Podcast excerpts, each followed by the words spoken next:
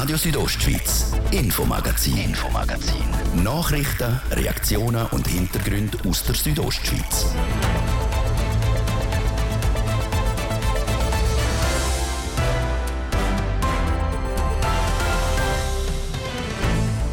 Ehe für alle. Ab heute dürfen sich in der Schweiz auch gleichgeschlechtliche Paare das Ja-Wort geben und bekommen neue Aussichten. Ja, es eröffnet einfach die Perspektive auch von Familienplanung endlich für junge Menschen. Also das heißt eben, dass auch zwei schwule junge Männer sich Gedanken machen können, dass sie vielleicht Kinder haben möchten für ihre Rechte schon jahrzehntelang gekämpft haben in der Schweiz die Frauen.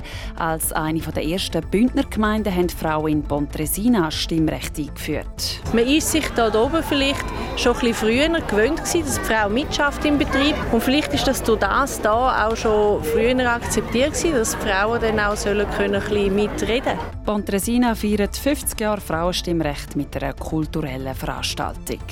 Unter dem Boden in Splügen teilt noch immer ein Autobahnsdorf in zwei Teile. Das soll sich ändern. Eine Machbarkeitsstudie vom Bund wird heute Abend an der Gemeinsversammlung vorgestellt. Das ist ein kurzer Überblick über Themen bis zu der halben im Infomagazin bei Radio Südostschweiz. Am Mikrofon ist Olivia Macher.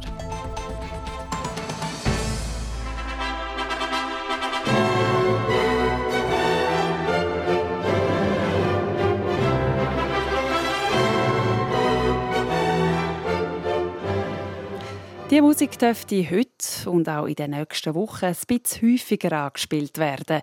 Homosexuelle Paare dürfen nämlich seit heute offiziell heiraten. Die Ehe für alle, die letzten Herbst angenommen worden ist, tritt am heutigen 1. Juli in Kraft. Die Manuela Meuli hat bei der Geschäftsleitung vom Sozialwerk LGBT Plus nachgefragt, was das für die Menschen aus der LGBT Plus Community bedeutet. Holger Nickemann. Sie sind beim Sozialwerk LGBT Plus tätig, setzen sich für die Community ein.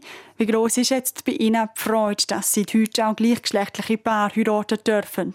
Die Freude ist sehr, sehr groß. Es ist endlich eine Gleichstellung zwischen hetero, bi- und homosexuellen Paaren, Lebensgemeinschaften, was eben sehr viel schon mal bringt. Nicht zu vergessen ist aber natürlich, dass die Gleichstellung für die gesamte Community immer noch nicht erreicht ist. Es gibt natürlich immer noch Punkte, wo Gleichstellung noch erforderlich wird. Also heißt es bei Transmenschen oder eben auch was Adoptionsrechte angeht, beziehungsweise Zeugungsrechte für schwule Männer. Das ist noch nicht ganz so klar. Sie unterstützen hier im Sozialwerk ja vor allem junge queere Menschen. Was bedeutet das auch für dich? Wie ich schon sagte, mehr Gleichheit. Man kriegt es richtig mit seit der Abstimmung, dass sich die jungen Menschen mehr gleicher fühlen, mehr gleichberechtigter. Was für neue Perspektiven eröffnen sich den jungen Menschen auch dadurch? Ja, es eröffnet einfach die Perspektive auch von Familienplanung endlich für junge Menschen. Also das heißt eben, dass auch zwei schwule junge Männer sich Gedanken machen können, dass sie vielleicht Kinder haben möchten. Zwei lesbische Frauen sich Gedanken machen können, eine Familie zu gründen. Und die Familie nicht nur aus zwei Menschen besteht, sondern nachher aus viel mehr Menschen. Nicht nur Jugendliche eröffnen sich neue Perspektiven. Holger Nickemann, Sie selber heiraten auch das Jahr. Was kommt da alles auf einem zu, wenn man jetzt an so eine gleichgeschlechtliche Ehe eingeht? Erstmal viel Unsicherheit. Also wir haben erlebt eben, dass unser zuständiges Standesamt dort die Mitarbeitenden erst im letzten Monat, also im Juni, geschult wurden auf das Thema. Und das ist natürlich auch, was Unsicherheit mit sich bringt. Aber was zukommt, ist genauso wie in allen heterosexuellen Ehen auch, dass man plant. Man möchte, A, möchte man eine Rechtssicherheit haben, man möchte wissen, wann kann ich das tatsächlich umsetzen. Das ist, was gerade auf die Standesämter zukommt. Aber die andere Sache ist auch Termin finden. Wann ist der richtige Termin dabei? Man möchte vielleicht ein schönes Datum haben, man möchte auch den Anlass richtig planen und das braucht einfach auch Zeit. Sie sprechen es an. Die Standesbeamten in der Region sind erst kürzlich geschult worden. Glauben Sie, geht es darum, kein Run auf Standesämter im Kanton Graubünden? Ich glaube, das hat eher mit der Planung zu tun. Auch queere Menschen möchten wirklich planen. Auf der anderen Seite hat es hier in der Region auch das Thema natürlich der Abwanderung queerer Menschen. Kanton Graubünden ist jetzt nicht der Kanton, der als besonders queer-friendly gilt und besonders viele Veranstaltungen für Queers macht oder sonst wie. Dementsprechend äh, konzentriert sich das natürlich auf andere Kantone mehr, wie jetzt Zürich, der für sehr viele erwachsene queere Menschen ein Anziehungspunkt ist. Das gibt also noch ein bisschen Aufholbedarf im Kanton. Holger Nickemann, jetzt als letzte Frage. Was wünschen Sie sich für die Zukunft von Graubünden? Mehr queer-friendly. Ich weiß, die Churer Bevölkerung ist sehr queer-friendly. Das haben wir erlebt an der Kur Pride, das haben wir erlebt schon seit wir als Verein hier in Kur unterwegs sind. In der Regel begegnen uns sehr positiv, aber auf der anderen Seite kriegen wir auch mit, wie Homosexualität an Schulen totgeschwiegen wird, wie Heterosexualität normalisiert wird. Und da wünsche ich mir, dass der Kanton Graubünden das anfasst, also dass wirklich mehr Buntheit sichtbar wird und queere Menschen sich auch wirklich viel mehr akzeptiert fühlen dürfen, genauso wie andere Bevölkerungsgruppen. Ehe für alle also ein wichtiger Schritt, aber wenn es nach dem Sozialwerk LGBT Plus geht, nicht der letzte hin zu einer offeneren Gesellschaft.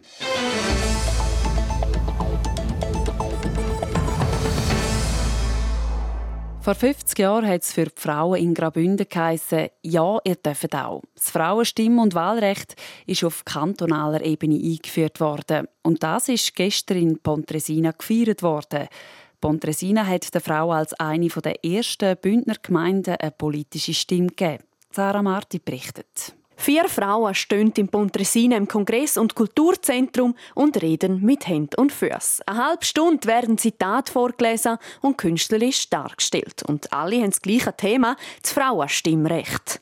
Die Regisseurinnen dieser Performance, die Marisa Waldburger und Manuela Steiner, haben genau gewusst, warum sie Frauen von ihren Alltagsproblemen oder Erfahrungen erzählen lassen. Wir wollten einfach auch das Thema Stimmen sinnlicher erlebbar machen und darum auch die Performance, wo man wie in die Stimmen kann eintauchen kann und erleben, was es bedeutet, Raum für die Stimme zu bekommen so die Manuela Steiner. Früher haben die Frauen in Pontresina eben genau das nicht gehabt, ihr Stimmrecht. Was sich vor 50 Jahren auf kantonaler Ebene geändert hat, ist in Pontresina schon vier Jahre früher eingeführt worden. Angestoßen hat das Ganze ein Mann. Zu verdanken haben wir das einer Petition von Herrn Otto Largeder, der selber das eingereicht hat, der aufgrund von gewissen Entwicklungen im Kanton einem Gemeindevorstand den Auftrag gegeben eine Vorlage zu erarbeiten, um das kommunale nationale Stimm- und Wahlrecht einzuführen. Sagt die Gemeindepräsidentin von Pontresina, Nora Saratz-Gazin. Und diese Vorlage ist dann auch angenommen worden. Dazumal ist das ein grosser, moderner Schritt.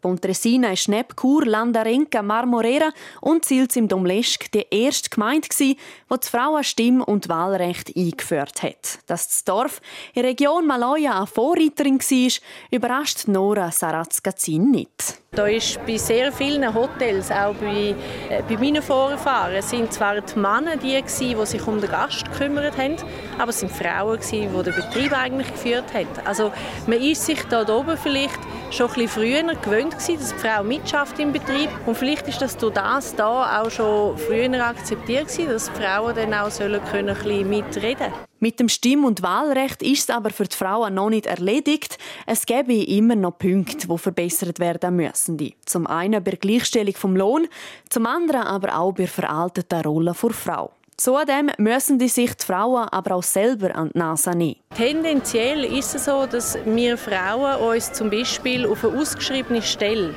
bewirbt sich eine Frau, wenn sie zwischen 70 und 80 Prozent der Anforderungen mindestens erfüllt ein Mann traut sich diesen Schritt schon zu machen, wenn er zum Teil auch nur 40 Prozent der Anforderungen erfüllt, weil er sagt, was ich noch nicht kann, lerne ich on the job.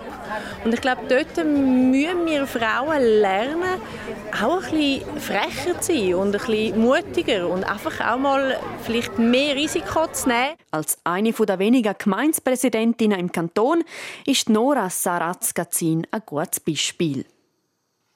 Der Auftritt in Pontresina war nicht der einzige. Die Stabstelle für Chancengleichheit von Frau und Mann organisiert am 27. August eine nächste Veranstaltung zum Jubiläum vom Frauenstimmrecht.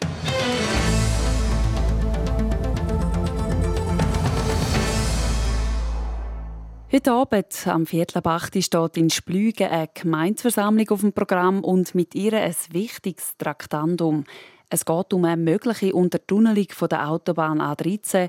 Die führt ja zmitzt durch Splügen. Das Dorf will die Schnellstrasse aber auf einem Teilstück unter den Boden bringen. Ob das möglich ist, haben die Fachleute vom Bund abgeklärt. Heute stellt das Bundesamt für Verkehr an der Gemeinsversammlung eine Machbarkeitsstudie dazu vor. Forciert wird der Wunsch nach einer Untertunnelung vom Aktionskomitee Rheinwald. Hans-Peter Putzi hat mit dem Christian Mengelt vom Komitee geredet. Herr Mengel, was plant eigentlich denn genau das Bundesamt für Verkehr, das Astra, in Splügen? Das Astra hat den Auftrag, die Straße zu sanieren, weil die jetzt in einem desolaten Zustand ist. Und dann ist das Auflageprojekt im 2019 gewesen, und wir haben da Einspruch erhoben und sind der Meinung, dass die Straße nicht saniert soll werden, sondern nur durchgeht. Das ist eigentlich die letzte Gemeinde, wo die Straße so gravierend in Graubünden durchs Dorf durchgeht. Warum wollt ihr denn äh, die Straße aus dem Dorfkern weg haben? Erstens einmal ist 1967 die Straße eröffnet worden unter völlig anderen Umständen. Man hat hier, wie an anderen Orten auch, eine Straße geplant und alle haben eine riesige Freude gehabt. Das spielt man auch und niemand hat daran gedacht, an die Entwicklung, die kommt. Vor allem hat auch niemand den Verkehr wo mittlerweile über eine Million Autos durchfahren, hätte das können ahnen. Das Astra ist ja im Bilde von euren Wünschen, um die Straße äh, unter Tag zu legen.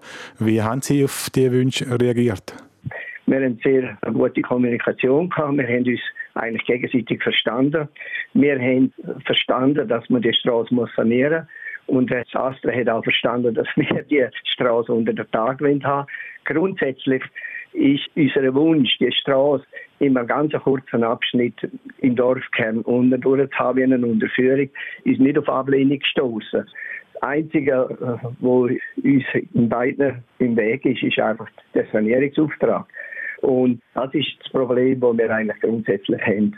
Können Sie das ein bisschen kurz präzisieren? Warum ist der Sanierungsauftrag im Weg? Ist das eine Frage von der Zeitachse?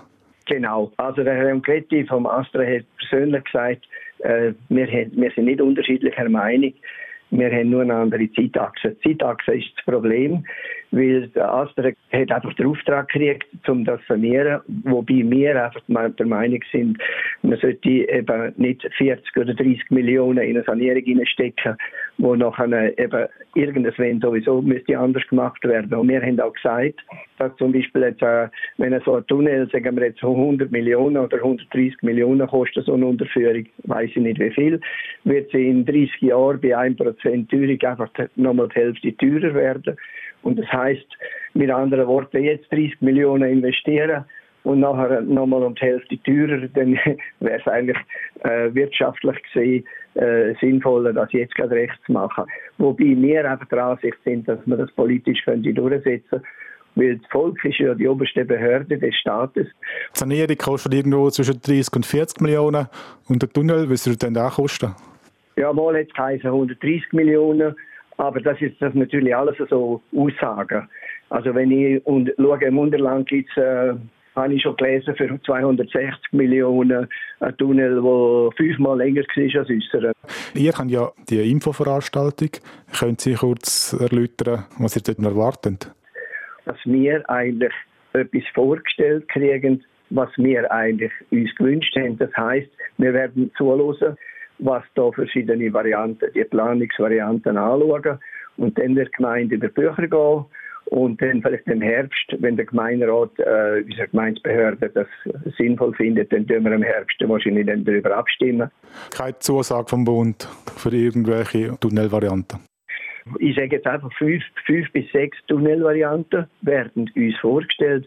Es ist so eine sogenannte Studie über Tunnelvarianten. Es ist nicht eine, eine fertige Planung, es sind einfach Studien, die uns vorgestellt werden.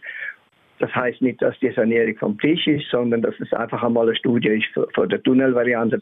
Es ist kein Entscheid fällig, sondern es sind reine Informationen, wo aber noch gar nicht aussagen, wie es weitergeht. Es ist ja so, dass wir ja vom Aktionskomitee aus eine Petition vorbereitet haben, wo jetzt spruchreif ist, wo wir an den Bundesrat schicken wo wir an die Verkehrskommission, Nationalrat, Verkehrskommission, Ständerat schicken wir wollen einfach darauf aufmerksam machen beim Bund, dass wir ein Problem haben. Der Beitrag von Hans-Peter Putzi zur Verkehrssituation in Splügen. Jetzt gibt es eine kurze Werbepause, Wetter und Verkehr.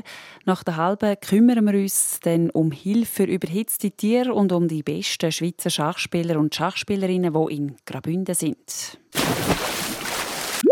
Der grosse Sammelpass von Supercards. Machen Sie jetzt mit. Sammeln Sie Einkauf bei Coop und sichern Sie sich eine Geschenkkarte im Wert von bis zu 100 Franken. Jetzt teilnehmen unter supercard.ch oder in der Supercard-App. Coop. Für mich und dich.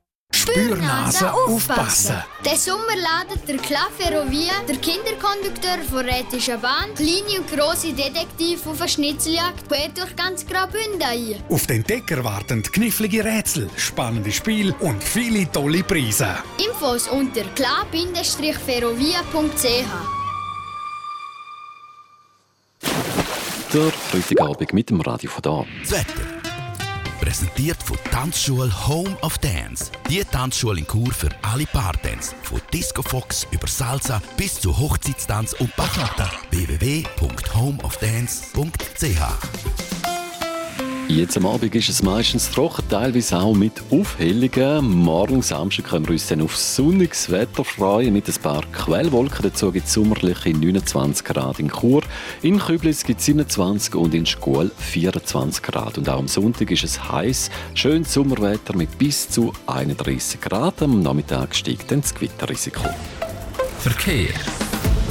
Es hier grossräumig in Chur, unter anderem im Bereich Postplatz Welsdörfli auf der Kaserne und Grabenstraße, im Bereich Autobahnanschluss Chur Süd und auf der Masanserstraße. Viel Geduld und kommen gut ins Ziel.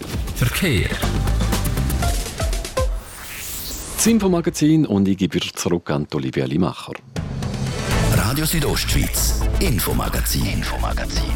Nachrichten, Reaktionen und Hintergründe aus der Südostschweiz.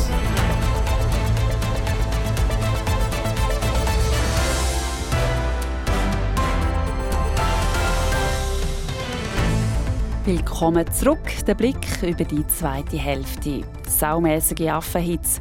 Wie können wir unseren Tieren Hitzetage möglichst erträglich machen? Wir haben nachgefragt. Schachmatt. In Samnaun misst sich Crème de la Crème von der Schweizer Schachprofis. Die Vorbereitung auf so ein Turnier die sind so verschieden wie die Profis selber auch. Der heutige Tag kommt für viele von uns, aber auch für Tier- und Pflanzenwelt einem tiefen Durchschnaufen gleich. Ein Tag Pause von der grossen Wärme. Der Juni ist rekordverdächtig warm oder eben heiß und hohe Temperaturen sind streng für unseren Körper. Bei Temperaturen, die an der 30 Grad Grenze kratzen, kommen auch ein Haufen Tiere an ihre Grenzen. Klasse schlecken und auf den Liegestuhl liegen ist für sie keine Option. Was man aber den Tieren gut tun kann, das hat Sarah Marti von Daniel Damour, dem Leiter der Tierklinik Masans, wissen. Das ist sehr abhängig von der Tierart. Also die Hunde, wenn sie dickes Fell haben, leiden die sicher mehr als zum Beispiel im Vergleich zu einer Katze, die Freigänger ist, sich selber kann einteilen, wo sie hergeht und wie lange sie an der Sonne ist was ein Hund nicht unbedingt machen kann. Wie merkt man denn, dass das Tier jetzt heiß hat? Hat das irgendwelche Auswirkungen auf ihr Verhalten?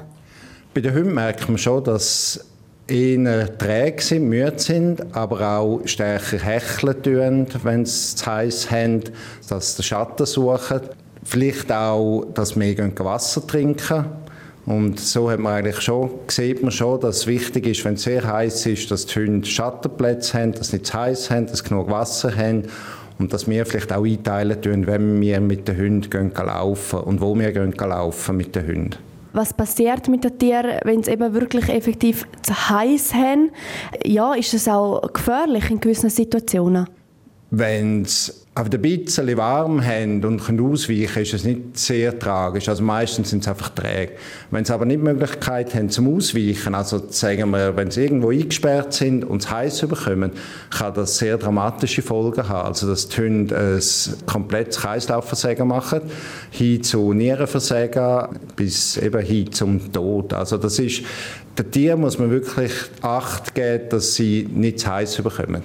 Klassisches Beispiel ist natürlich das Tier im Auto zurücklassen. Da muss man selber sich mal vorstellen, wenn man im Auto ist, alle Fenster zu hat und die Wärme kommt, dann wird es brutal heiß im Auto rein. Und das verträgt natürlich ein Hund nicht, wie auch wir das nicht vertragen. Gibt es irgendwelche Tipps und Tricks, die wir als Tierhalter oder Tierhalterin können machen können, um unser Tier zu entlasten? Das können wir auf jeden Fall. Also wir können einerseits schauen, gut durchlüften am Morgen, dann am Tag durch die Rollläden runterladen, dass es im Haus schön kühl bleibt. Mit den Tieren laufen, vor allem am Morgen früh und am Abend. Und wenn der Hund natürlich gerne baden tut, mit ihm auch an den See gehen oder am Fluss, dass er sich abkühlen kann. Zur letzten Frage, gibt es irgendwelche No-Gos, wo jetzt ich muss wissen, dann darf ich jetzt meine Katze nicht raus oder dann darf ich mit meinem Hund nicht laufen? Also Katzen, dort gibt es nicht grosse No-Gos, weil die Katzen, die können sich selber einrichten. Einfach schauen, dass auch sie vielleicht auf dem Balkon einen Schattenplatz haben, wo es vielleicht ein kleines Lüftchen hat und eben auch Wasser rausstellen. Bei den Hunden absolutes No-Go ist, der Hund im Auto zurücklassen im Sommer, sei es bewölkt oder nicht bewölkt. Das ist absolut tödlich für den Hund, kann tödlich werden. Das Zweite, was man sicher unterschätzen tut, ist einfach die Hitze vom Asphalt. Also wenn man mit dem Hund laufen und es ist ein heißer Sommertag, wird der Asphalt sehr heiß und die Hunde können sich die Pfoten verbrennen. Auch dort, wenn möglich, schauen, dass der Hund vielleicht am Weg nach kann gehen, wo er ausweichen kann aufs Gras oder eben in den Wald laufen, wo es geschützt ist von der Sonne und auch, wo man nicht unbedingt Asphalt haben. So der Daniel Damour, Leiter von der Tierklinik Masans. Das gilt natürlich nicht nur für Hund und Katz. Auch Haustiere wie Meerschwein brauchen immer einen Schattenplatz.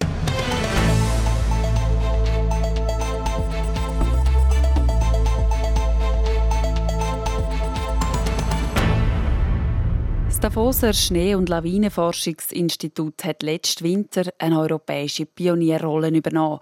In der Schweiz ist die Lawinenwarnung das erste Mal konsequent mit Hilfe von künstlicher Intelligenz erfolgt.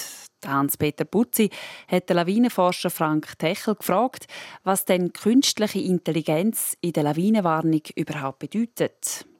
Also ein gutes Beispiel, wo vielleicht sich jeder vorstellen kann, ist, man gibt dem Computer viel Bilder und auf ein paar Bilder hat es eine Katze drauf und man weiß auch, auf welchen Bildern das ist und dann lernt der Computer eigentlich zu erkennen, wie sieht eine Katze auf dem Bild aus.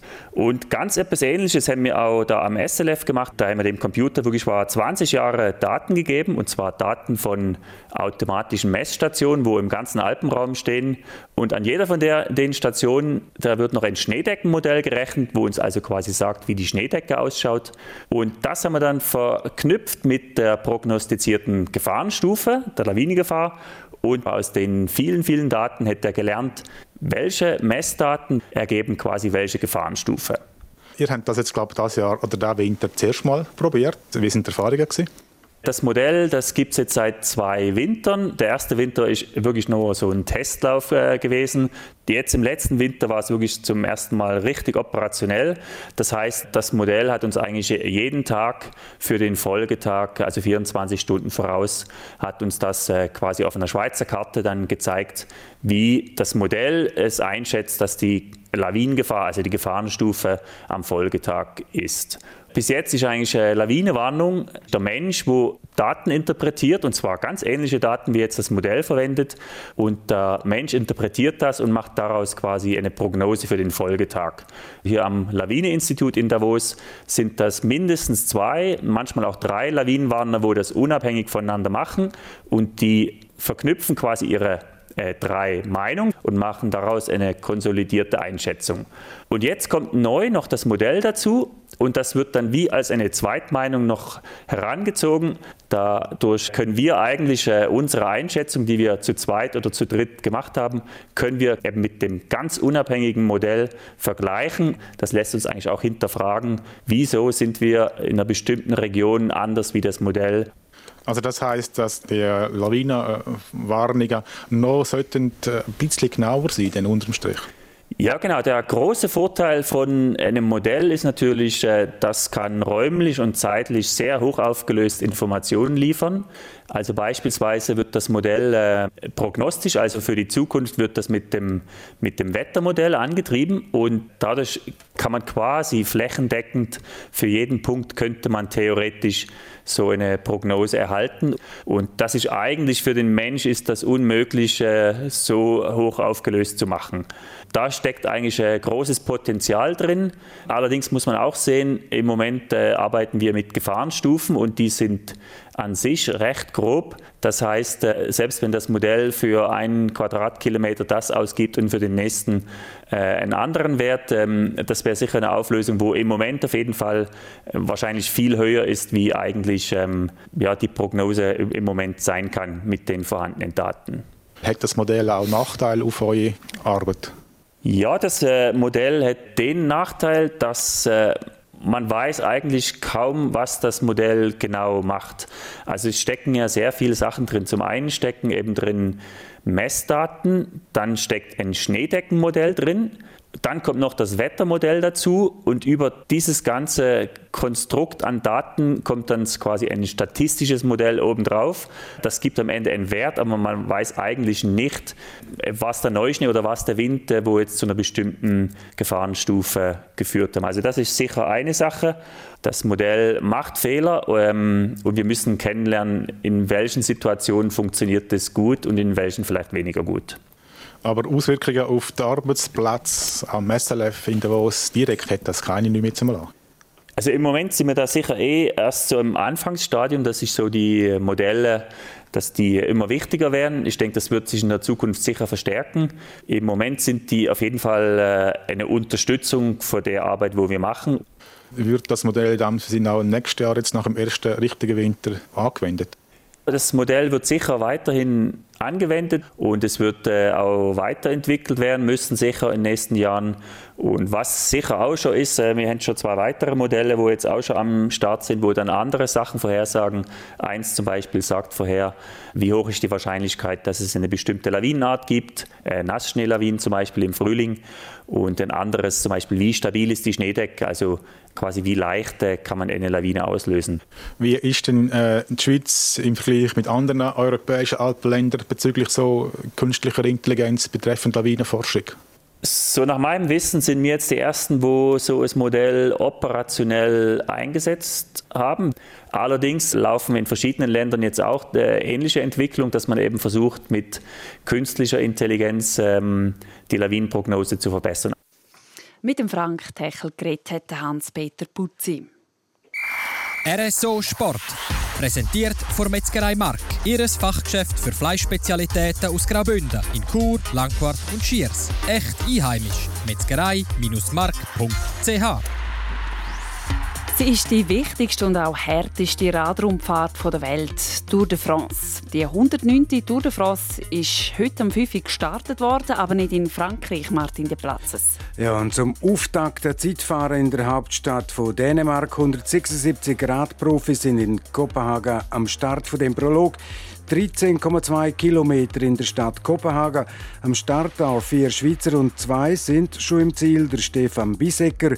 Kurz nach dem Start hat der Stefan Bisecker Pech gehabt. Er ist auf der nassen Straße in einer scharfen Rechtskurve gestürzt, hätte aber können weiterfahren, hat aber viel Zeit verloren. Ein gutes Rennen hat der Stefan Kühn gefahren, 10 Sekunden Rückstand auf der Führend und in Führung ist der Belgier Wout van Aert vor dem Tourfavoriten Tadej Pogacar aus Slowenien. Kurz nach dem 6 starten in Kopenhagen dann auch noch der Sylvain Dillier und der Marc Hichier. Tour de France ist noch bis am Sonntag in Dänemark. Am Montag den Reisetag Tour de Suisse disloziert von Dänemark an die französische Atlantikküste nach Dünkirchen, wo dann am Dienstag die vierte Etappe von Dünkirchen nach Calais gefahren wird. Morgen in einer Woche den kommt Tour de France in die Schweiz. Ziel der neunten Etappe ist Lausanne. Ein Tag darauf, am Sonntag, 9. Juli, starten Fahrer dann in Ägel zur neunten Etappe mit dem Ziel in Châtel-les-Portes du Soleil. Das ist ein sehr grosses schweizerisch-französisches Skigebiet mit berühmten Skiorten wie beispielsweise Morsin. Und von dort geht es dann an den nächsten zwei Tagen in die schwere Alpenetappe mit der Bergankünfte auf dem berühmt-berüchtigten Col du Gras Garon, Serre Chevalier und auf der nicht minder berühmten Alpe d'Huez. Und jetzt von der Straße auf der Heiligrasen in Wimbledon. Im Einzel sind leider alle Schweizer Tennisprofis schon ausgeschieden. Aber im Doppel halten die Olympiasiegerin Belinda Bencic die Schweizer Fahne in Wimbledon noch aufrecht. Zusammen mit ihrer australischen Doppelpartnerin hat Belinda Bencic das erste Rundenspiel gegen das Duo Dalma Glafi Diana Jastremska knapp gewonnen, die Doppelspielerinnen aus Ungarn und der Ukraine. RSO Sport. Präsentiert von Metzgerei Mark. Ihres Fachgeschäft für Fleischspezialitäten aus Graubünden in Chur, Langquart und Schiers. Echt einheimisch. Metzgerei-mark.ch das wäre es für heute von uns. Das Infomagazin gibt es von Montag bis Freitag jeden Abend am Viertel ab 5 Uhr bei Radio Südostschweiz. Jederzeit im Internet unter südostschweiz.ch radio zum Nachlesen und als Podcast zum Abonnieren. Am Mikrofon war Olivia Limacher. Danke fürs Zuhören und einen schönen Abend. Radio Südostschweiz, Infomagazin, Infomagazin.